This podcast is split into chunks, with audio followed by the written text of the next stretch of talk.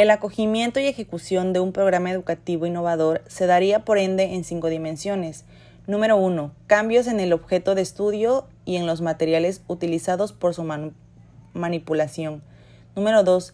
Cambios en la estructura organizativa del centro para facilitar el diseño eficiente de cursos de formación y actualización docente, permitiendo a su vez la participación activa del maestro en la conformación de contenidos acordes a su realidad y a la del estudiante. Número 3. Variaciones en los roles maestro-alumno-centro, permitiendo formar líneas eficientes de comunicación, tanto de necesidades como de expectativas, por parte de los involucrados en la formación y actualización docente. Número 4. Cambios en el conocimiento y entendimiento de los usuarios acerca de los diversos aspectos de un tema, extendiendo el papel pedagógico del maestro hacia el manejo de herramientas tecnológicas, así como hacia el diseño de contenidos trascendentes para el estudiante. Número 5. Cambios en los valores y en la disposición del maestro, lo cual requiere romper esquemas rígidos de enseñanza y con ello una visión limitada de los beneficios de las nuevas tecnologías para enseñar de manera eficiente e interactiva acorde a los nuevos paradigmas educativos.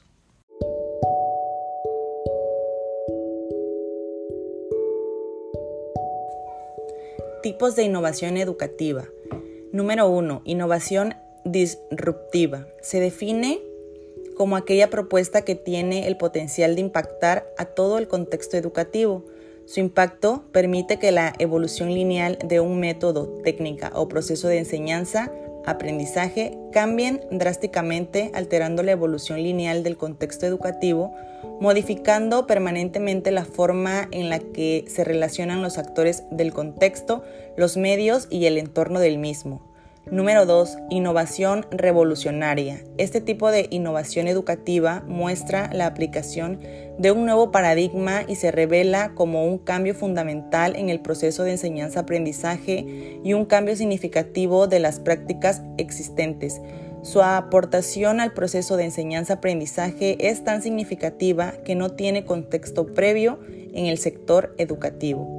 Número 3. Innovación incremental es un cambio que se construye con base en los componentes de una estructura ya existente dentro de una arquitectura o diseño ya establecido. Es decir, refina y mejora un elemento, metodología, estrategia, proceso, medio de entrega o procedimiento ya existente. Número 4. Mejora continua. Se considera que es mejora continua cuando lo que se propone son cambios que afecten parcialmente alguno de los elementos de innovación educativa sin alterar de forma relevante el proceso, por ejemplo, una eficiencia de operación o entrega o procedimiento.